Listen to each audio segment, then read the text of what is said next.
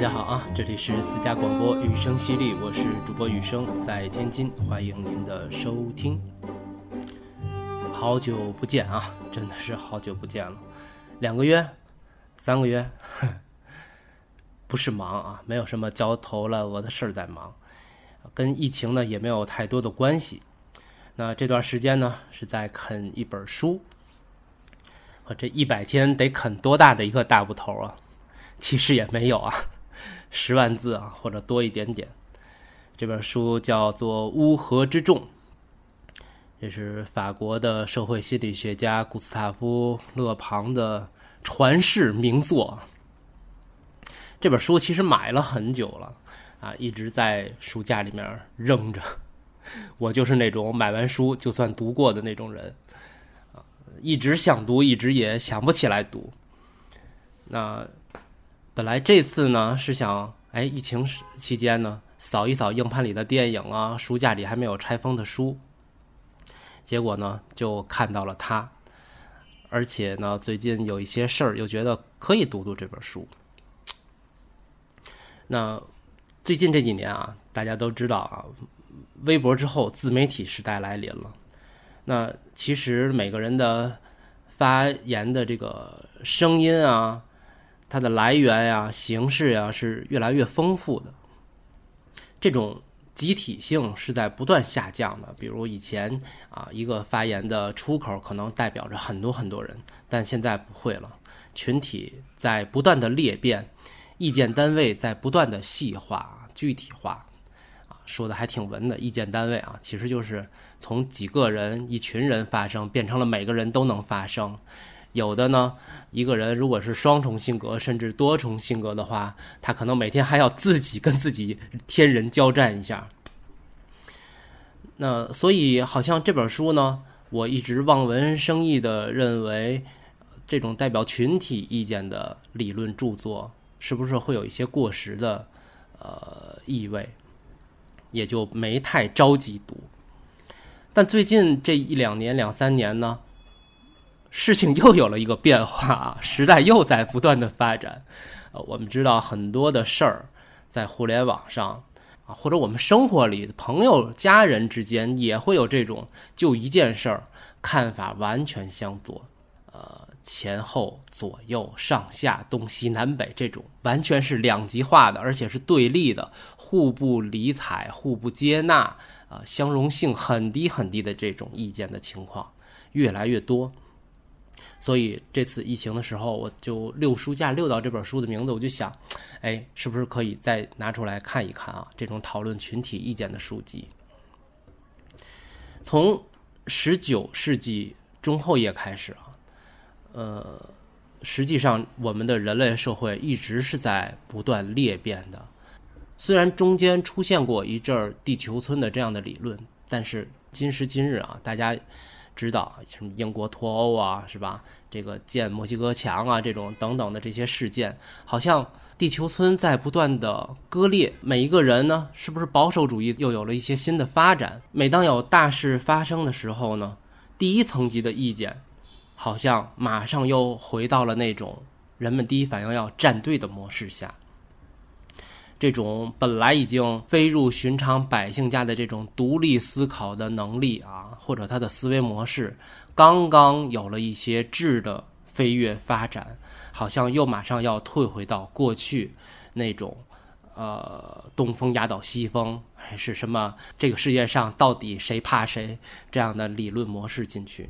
那其实我个人理解啊，揣测啊，所有的事儿都像钟摆效应那样啊。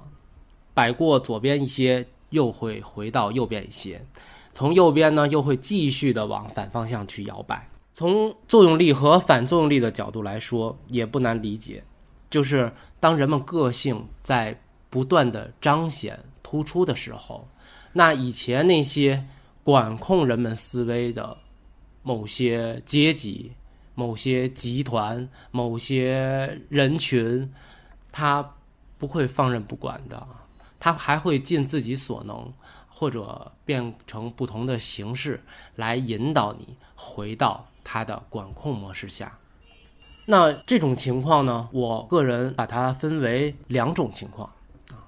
第一种就是惯性嘛，啊，一代人他生活了几十年在某种思维模式下面，当这个社会突然时代啊发生了质的变化，从量变到质变的这个积累，到了这个时候了，不同的声音爆棚的出现在你周边的时候，它混乱了，它无所适从的时候，它一定会上树，回归到自己最早接受的那种思维模式中。那比如说啊，举个例子，啊，前苏联或者说什么独联体他们解散的那个时候。那我们小的时候看新闻，经常在啊俄罗斯广袤的土地上，不同的游行的群体高嚷着自己的意见。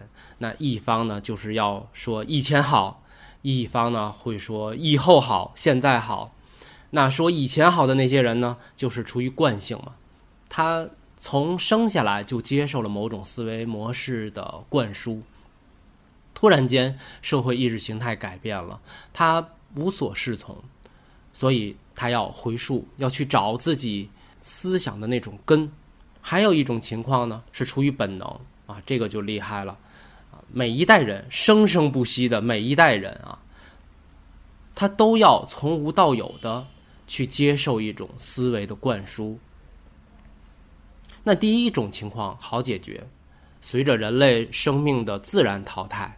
啊有这种惯性的一代人、两代人，他的生命随着逝去，这个问题就解决了。所以《乌合之众》这本书啊，它对今天的意义是在于如何了解每一代人，他从无到有，屈从于某种群体观念是怎样形成的。人们是不是出于本能的就需要一种思维模式来管控自己，或者他是不是很轻易的就会被某种舆论？给忽悠了，给带跑了呢？这就要从社会学、人类学的角度来去了解它是怎么形成的这样的一个局面。在这方面啊，勒庞的《乌合之众》可以说是大名鼎鼎、久负盛名、影响巨大，谁也绕不过去的一本书。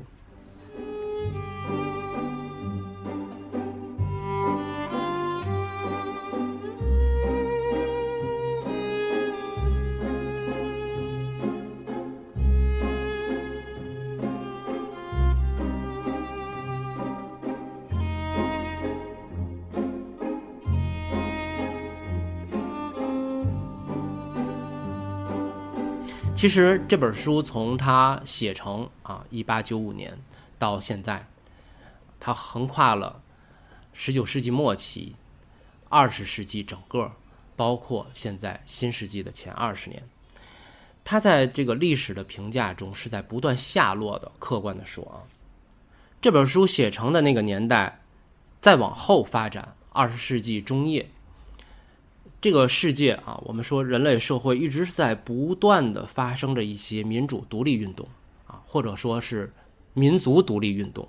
民主不民主的，有的地儿是真的，有的地儿是假的，是吧？改头换面又来接着统治人民那种。所以现代文明的观念呢，在这种遍地开花的独立运动中不断的冲击，不断的更新。勒庞在他这本书里面阐述的很多的观点。包括后面的论据，可以说是在用今天的眼光看，是政治极度不正确的。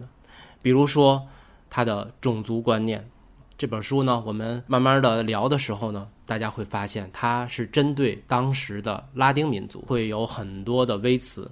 除了种族之外呢，他把女人和小孩也归到了一类思维幼稚的群体中，啊，是不是又是政治不正确呢？今天看。另外呢，还有一种意见啊，这种意见大多是在社会学、社会心理学之外的这些普通的读书人中的一个意见，就是这本书已经过时了，不适用于当代社会了，啊，因为呢，这本书写成的环境，勒庞是从一种啊封建社会贵族。啊，资产阶级精英这样的角度去分析群体意见它的一些弊端的，所以当今天啊每一个人都彰显个性啊，各种文明在不断的号召平等，他所代表的那些精英啊、贵族啊，已经实现了一种示威的这样的一个时代中呢，很多人认为他已经过时了。除此以外啊，说他的评价不断的下落呢，还有一个贯穿于这本书从诞生、从写成到现在一直被人们诟病的一点，那就是这本书只提出了现象和成因，就是群体的意见是怎么形成的，他一直围绕这个问题在讨论，但是并没有提出任何的解决办法啊！你说这个事儿不好，那怎么能好呢？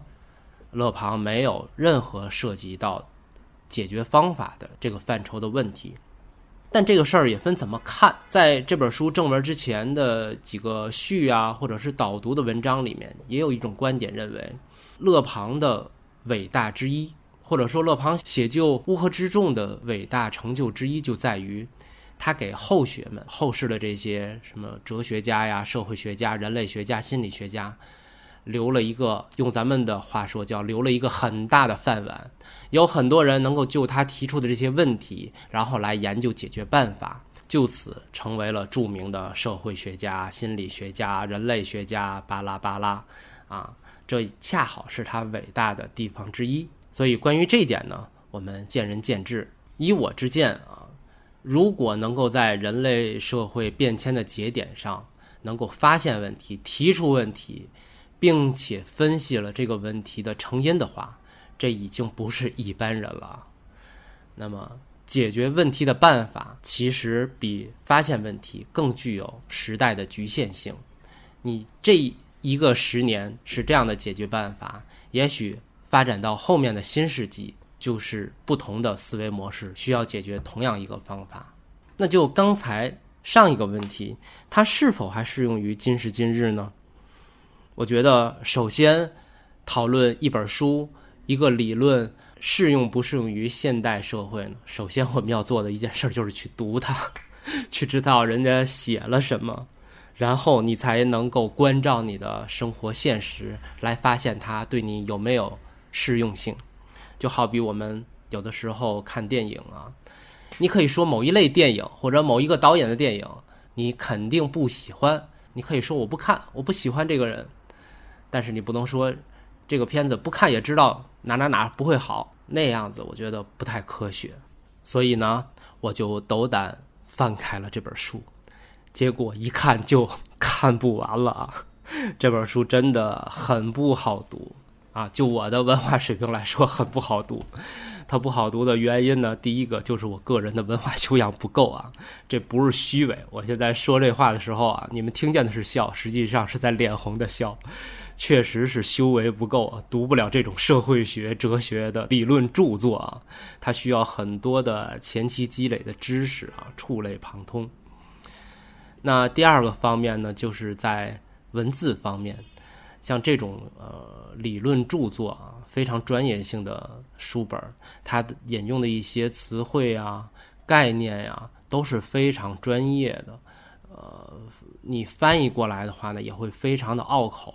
这不是说我们不能把它翻译成那种很流畅的呃语言，是因为这种呃学术性的著作，我相信每一位翻译的老师，他在准确性和可读性中，它一定会先保证它的准确性，每一个词汇，每一个表述是否准确是第一考量。不能够为了读起来很流畅，然后就把人家的句子啊、词汇都翻译成中文世界里，或者说每一个母语世界里，呃，每一个读者习惯性的那样的话，那可能就不是勒庞的乌合之众了，可能就是译者的一本书了。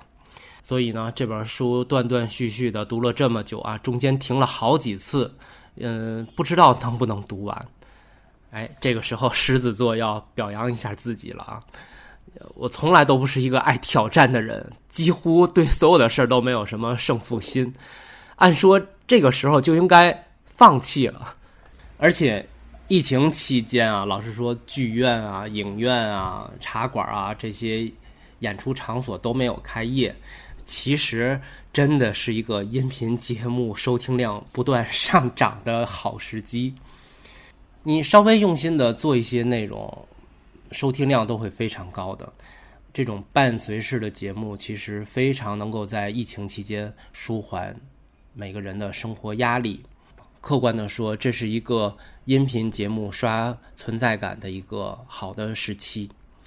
但是呢，也试了几个话题，呃，录到一半的时候，或者说刚刚去想去策划这个不同呃策划这个节目的时候呢，心里总是隔着一件什么事儿。就是就是这本书没读完啊！本来我想读完了它，简单的做一期节目，就这个事儿一直没干完，就横亘在你的心里，根本就做不下去其他的节目。终于还是没有，终于还是决定不去追热点了啊！坚持把这本书啃下来，也算是给自己一个交代吧。嗯，以后还是尽量少自找苦吃，确实没有这个。哲思的本事啊！说了这么多的话啊，就算是一个小结，或者说是后面节目的引言吧。嗯，我是这样想的，我想分成三期来做《乌合之众》这本书，因为做的时间长呢，可能会很枯燥。这本书呢，本来也有三章，第一章是群体心理，第二章是意群体的意见和信念。第三章是不同群体的分类及特点。那今天已经占用了很多的时间，所以今天呢就跟大家先聊聊群体的心理，特别是一上来呢，我们可以聊得慢一点儿。那第二期节目呢会跟大家聊第二章和第三章，第三期节目呢会跟大家聊一聊这本书前面的一些序言的内容。也算是对前面两期节目和这本书的一个小结。呃，其实序言的内容也蛮多的，大体就是这样。那在介绍这本书的过程中呢，我会尽可能的不掺杂自己的意见，只是客观的书里写了什么，呃，我把它呢用简单的、不那么拗口的话表达出来。各位朋友们呢，自己去想，去关照各自生活的现实。只能是尽可能的啊，因为我只要做这个书，那肯定会有我的一些感情色彩、主观分析，所以尽可能的把它的内容客观的呈现出来。好，接下来我们就来聊第一章群体心理。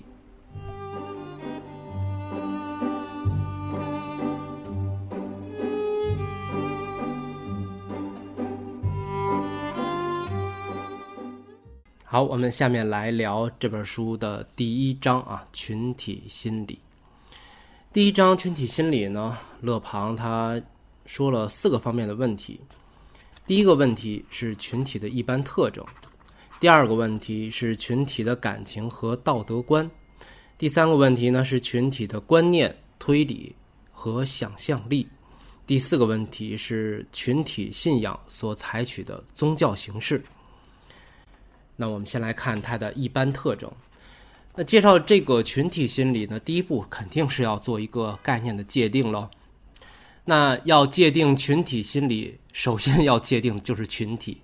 那什么是群体呢？勒庞说，从心理学的角度啊，他说的这个群体，并不是指在时间空间上聚集在一起的人群。比如说，我们最简单的一个班集体、一个单位，在某一个时间、某一个商圈里一起购物消费的人群，这都不是心理学上说的群体。那心理学上的群体说的是什么呢？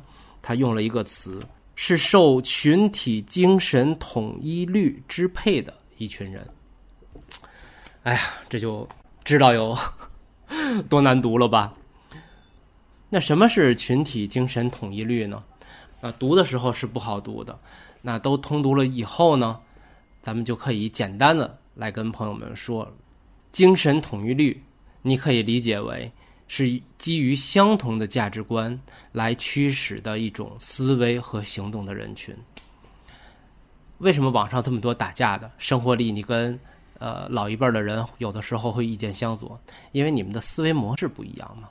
思维的角度模式又源自于哪呢？源自于你们对一件事情、对这个世界的认知的方式和观念不一样，所以就是基于相同的价值观来驱使你去思维和行动的人群，叫做心理学意义上的群体。这一章要聊的就是这样的一个群体，他们的心理有什么普遍性的特征？那第一个特征就是自觉个性的消失，感情和思想转向一个不同的方向啊！我这是在念大纲，每念一个大纲，然后咱们再解释后面的事儿啊。自觉个性的消失，这个很好理解。一群人聚集在一起的，他一定要取他的最大公约数嘛？要找这些不同的人，他们最大的交集范围在哪里？而取得这些交集范围的时候，那不同的人的个性就会被消失了。比如说，有的人喜欢吃牛肉，有的人喜欢吃海鲜。出于某种价值观下的思维，去让他们，比如做一件艰苦奋斗的事儿的时候，他们不会再强调自己爱吃什么，而是为了达成这个事业，吃糠咽菜也可以。这就是他们的个性消失，并且这种消失是自觉的，是自发的，用不着别人提醒他们。那么，群体心理的第二个特点。是勒庞重点指出的，也是贯穿这本书的一个重要的论点，就是一个心理群体所表现出来的最惊人的特点，就是他们的感情、思想和行为变得与他们单独一人时颇为不同。若不是形成了一个群体，有些闪念或感情在个人身上根本就不会产生，或者不可能变成行动。这点也非常的好理解。比如说，正在一些国家和地区发生的群体性的事件，他们做的一些非常不好的事情，比如砸同胞的车啊，这种，他一个人的时候是不会做的，没有这样的念想或者有这样的想法，不会付诸于行动。但是在群体行动中，他就可以做出来这样的事情。这也是勒庞在这本书里要特别强调的一个观点，那就是在群体里的张三和。独处的张三不是同一个张三，我们一定要把这个概念分清楚。如果你能明白这个道理的话，那么可能你和你的小伙伴儿和你的家里人感情能够存续的久一些。把他和在群体里的他看成两个人，这是群体的第二个特征。群体的第三个特征，个性被剥削，意志性被同质性吞没。无意识的品质占了上风，这什么意思呢？勒庞在阐述这个特点的时候啊，他大概的意思就是说，一个人一旦进入了某个群体，他的智商能发挥的作用就微乎其微了，而无意识会压倒有意识，取得决定性的优势。一个群体里面，受教育的程度不同，智商不同，但是。这个群体的人，他的情感和本能是相同的。如果引导的是愤怒的情绪，那么他们都会愤怒；如果引导让他们去为某件事牺牲的话，那么他们都会去牺牲，跟他们所受的教育毫无关系。在群体中累积的只是愚蠢，而不是天生的智慧。勒庞在后面几次强调同样的话啊，就是每个人都有自己的优点。也有自己的缺点，但当一个群体形成的时候，这个群体里面的所有人相加的只有他的缺点，而他的那些优点、优势丝毫没有累积。也就是说，一加一远远的小于二，一加一加一远远的小于三。那有人会说，一起开会形成的决策，最后不是执行的很好吗？勒庞的观点认为。执行的好，恰恰是因为执行的人往往是个体，而在一起商议某个决策，这个决策的结果往往是智商下限决定的。这是群体心理的三个特征。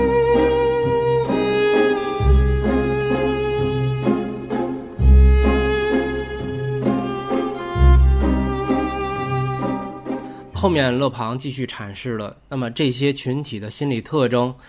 它形成的原因是什么呢？它怎么就成了这些特征了呢？第一个原因，最重要的原因，那就是个体数量的增加，促成了力量加持的感觉。群体作为无名氏，不承担任何的责任，使得个体敢于发泄欲望，原来的约束力、责任感彻底的消失。哎，这点很好理解啊。第二点原因，群体中每种感情和行动都有传染性。传染性也是勒庞反复强调的一个概念，并且个体接受的倾向往往与天性对立。如果不是群体的一员，他们很少具备这样的能力。这点原因跟刚才的那个原因的区别是什么啊？我理解的是，刚才他说的那个呀，是从有到变成做，付诸于行动。比如说，咱们还举刚才那个极端的例子啊，一个张三在这个群体里面，他去砸了一辆同胞的车，在游行的过程中，也许这个人啊，平时他就有这样的发泄的欲望。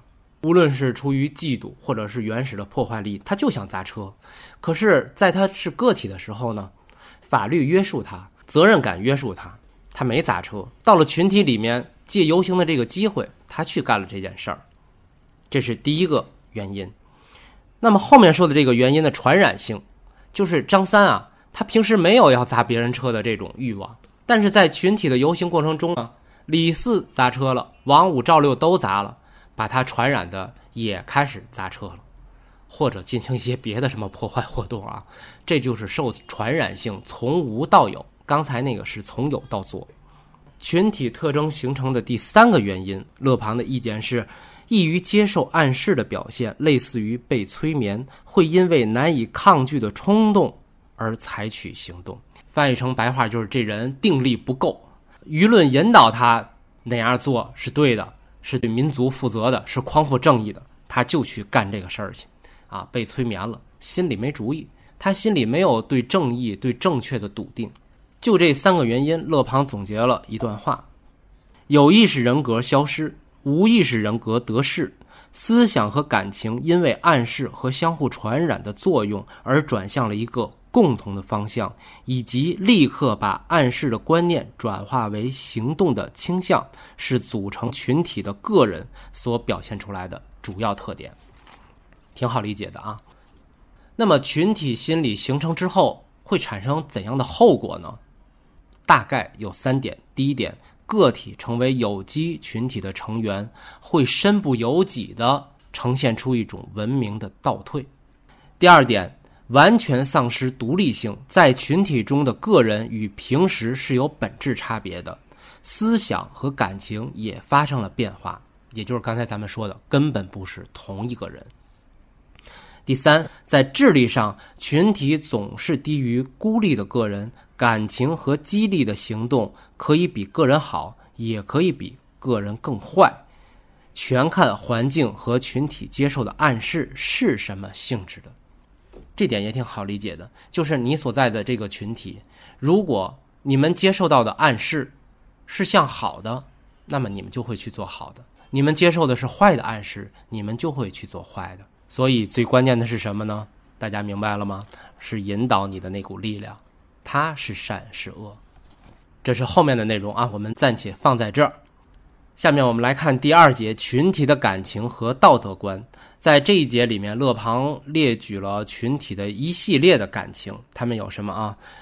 冲动、易变、急躁、易受暗示、轻信、夸张、单纯、偏执、专横、保守。我们来一组一组的看。第一组，它分了三个群体的冲动、易变和急躁。哎，好像都不是什么褒义词。首先，群体的冲动性。他认为群体行为几乎完全受无意识动机的支配，刺激因素对群体有控制作用，而且它的反应会不断的发生变化，于是群体就有了冲动和易变的两种感情。孤立的个体呢，是具有主宰自己反应行为的能力的，群体则缺乏这种能力。这是什么意思？就是你受了刺激，当你是个人的时候。你会权衡在这种刺激下，你去行动和不行动是利大于弊还是弊大于利？而在群体中呢，你就不会再去权衡考虑这么多了啊，你就会跟着大家一起去干了。第二点，群体受刺激的因素是多种多样的，而且是多变化的，所以群体完全没有预先策划的能力，也没有长远的思考能力。强大的数量会让群体认为自己势不可挡。有什么事儿都马上去干，大家想想，说的有没有道理呢？第二组感情，勒庞认为群体易受暗示，并且会轻信。那易受暗示，刚才其实已经有所涉及了，就是群体受到了这股暗示之后，他会马上转化为行动，而不会像个人那样去思考利弊。同时，群体又是轻易相信引导他的那股力量的。某一个事件在人群中想象的过程极为短促，并且人群会把经过歪曲的事实。或者说曲解的幻觉和真实混为一谈，在群体中，如果某一个人告诉这个群体事情是怎样的，这个群体会马上相信那个事情就是那样的。无论他们是博学之士还是白痴，都失去了观察和思考的能力。在这一节里啊，勒庞又说出了一个非常重要的观点，也是我们之前提到的，为什么后世对他的这本书一直是颇有微词的呢？其中一项内容就是通过群体轻信的观点，这个理论，勒庞认为历史是虚无的，也就是说，当人们看一个史书的时候，完全是被写史书的人带跑偏了，所以他是一个历史虚无主义者。他认为写史书的人就是在忽悠后面的人。我们在读一本书的时候，看到书里写的什么，我们就会相信事情是那个样子的。你是这样吗？我有的时候会。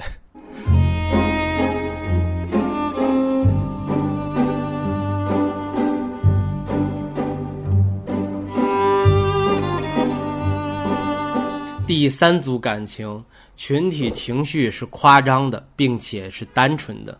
勒庞认为，群体啊，往往把事件呢看成一个整体，看不到这个事件的一些细节和它是否正在变化过渡的过程。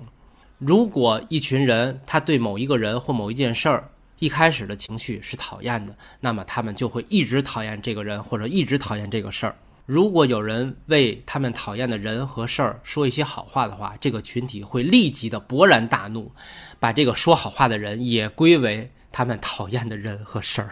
同时，群体又是单纯的，群体只受哪一类事件的影响呢？就是那些信誓旦旦、夸大其词、不断重复的啊，绝对没有说理过程的事情，群体是最信服的。这点其实也好理解，就是群体啊，没有时间去等，像一个数学老师教你微积分那样，一二三四五给你推理出来一个结果。你只要信誓旦旦的跟他说怎么怎么什什么什么事儿，一定是怎么怎么样的，那么他们就会相信。这又跟前面的连上了，那就是群体里智力没有任何的作用，只有感情有作用。第四组群体的感情，它归类为偏执、专横和保守。偏执跟我们刚才说的夸张其实有一点重合，那就是他们喜欢的和他们讨厌的会全盘接受的，爱屋及乌。如果他们喜欢一个人的话，这个人的全部他们都会接受。他们作为个体讨厌的那些缺点，在群体里，他们会为喜欢的人找到任何的借口和理由。同时，群体很清楚自己是非常强大的，所以便给自己的理想和偏执赋予了专横的性质。当我们都是个体的时候，可能还会做到和朋友求同存异。但如果你深入到一个群体之中，你绝对不会和你的朋友、家人就某一件事情而讨论的很具体、很长久。你会非常专横的让对方听从你的意见，或者拂袖而去。在说群体的诸多感情中，勒庞把保守放在了最后的一个位置上。他是这么说的啊：群体具有保守本能，对于一切传统的迷恋。与崇敬是绝对的，对有可能改变生活基本状态有着根深蒂固的无意识的恐惧。这什么意思呢？也就是说，群体啊，他后面又做了详细的解释啊。群体对强权俯首帖耳，却认为善良是软弱可欺的另外一种形式。第三十七页啊，我来翻一下啊。第三十七页的原文他是这么说的啊。群体对强权俯首帖耳，却很少为仁慈心肠所动。他们认为那不过是软弱可欺的另一种形式。他们的同情心从不听命于温和的主子，而只向严厉的欺压他们的暴君低头。他们总是为这种人塑起最壮观的雕像。不错，有时候他们喜欢践踏被他们剥夺了权力的专制者，那是因为在失势之后。这个专制者也变成了一介平民，他受到的蔑视是因为他不再让人害怕了。群体喜欢英雄，却永远像个凯撒。他的权杖吸引着他们，他的权力威慑着他们，他的利剑让他们心怀敬畏。这这翻译成现在的话就是说什么呢？就如果有一种文明，好好的对你，跟你好好的说话，告诉你我好。人们啊，可能不太会听，人们听的是哪种？就是拿鞭子抽你的那种。告诉你啊，这事儿这么办对你是好的啊！你不同意我的民主，你就是不懂民主。哎，如果一个人跟你这么说话的话，你这个群体可能就听话了，有点类似于 M 啊。后面这个章节，勒庞开始论述了群体的道德。第一，他的观点啊，他说群体的道德里面的第一点是十分的低劣的。从原始社会继承了野蛮和破坏力的本能，也就是说，他认为群体的普遍性的道德是比较低的，要低于个人的。在加入群体后，因为不会受到惩罚而放纵的，所以一个群体的道德要远远的低于个人。第二点，他又说了，这种低劣呢是不稳定的，他有的时候啊，或者说，勒庞的观点是个别的时候啊，也会表现出崇高的举动。啊，有比如说一个群体出去欺负另一个群体，哎，如果呢人多的这边胜利了，他们可能会把战胜品、胜利品大家放到一起归公或者平分。这个道德表现怎么样？是崇高的吧？是不错的吧？哎，这就是群体道德的不稳定性。总体来说很低劣，偶尔还能冒点光，而冒光的时候，又是因为他们是被那些引导他们的人催眠了。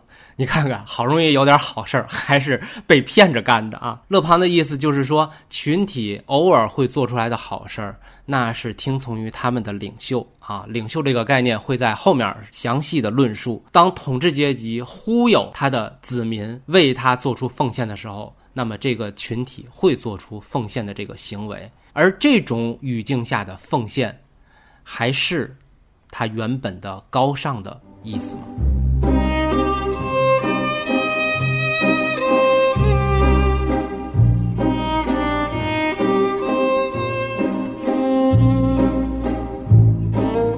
第三节，群体的观念、推理和想象力，这说的是群体脑子里的事儿了啊。刚才说的是群体的情感。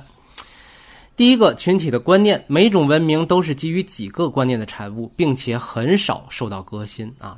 这个这句话好了解。比如说民族吧，这个群体对吧？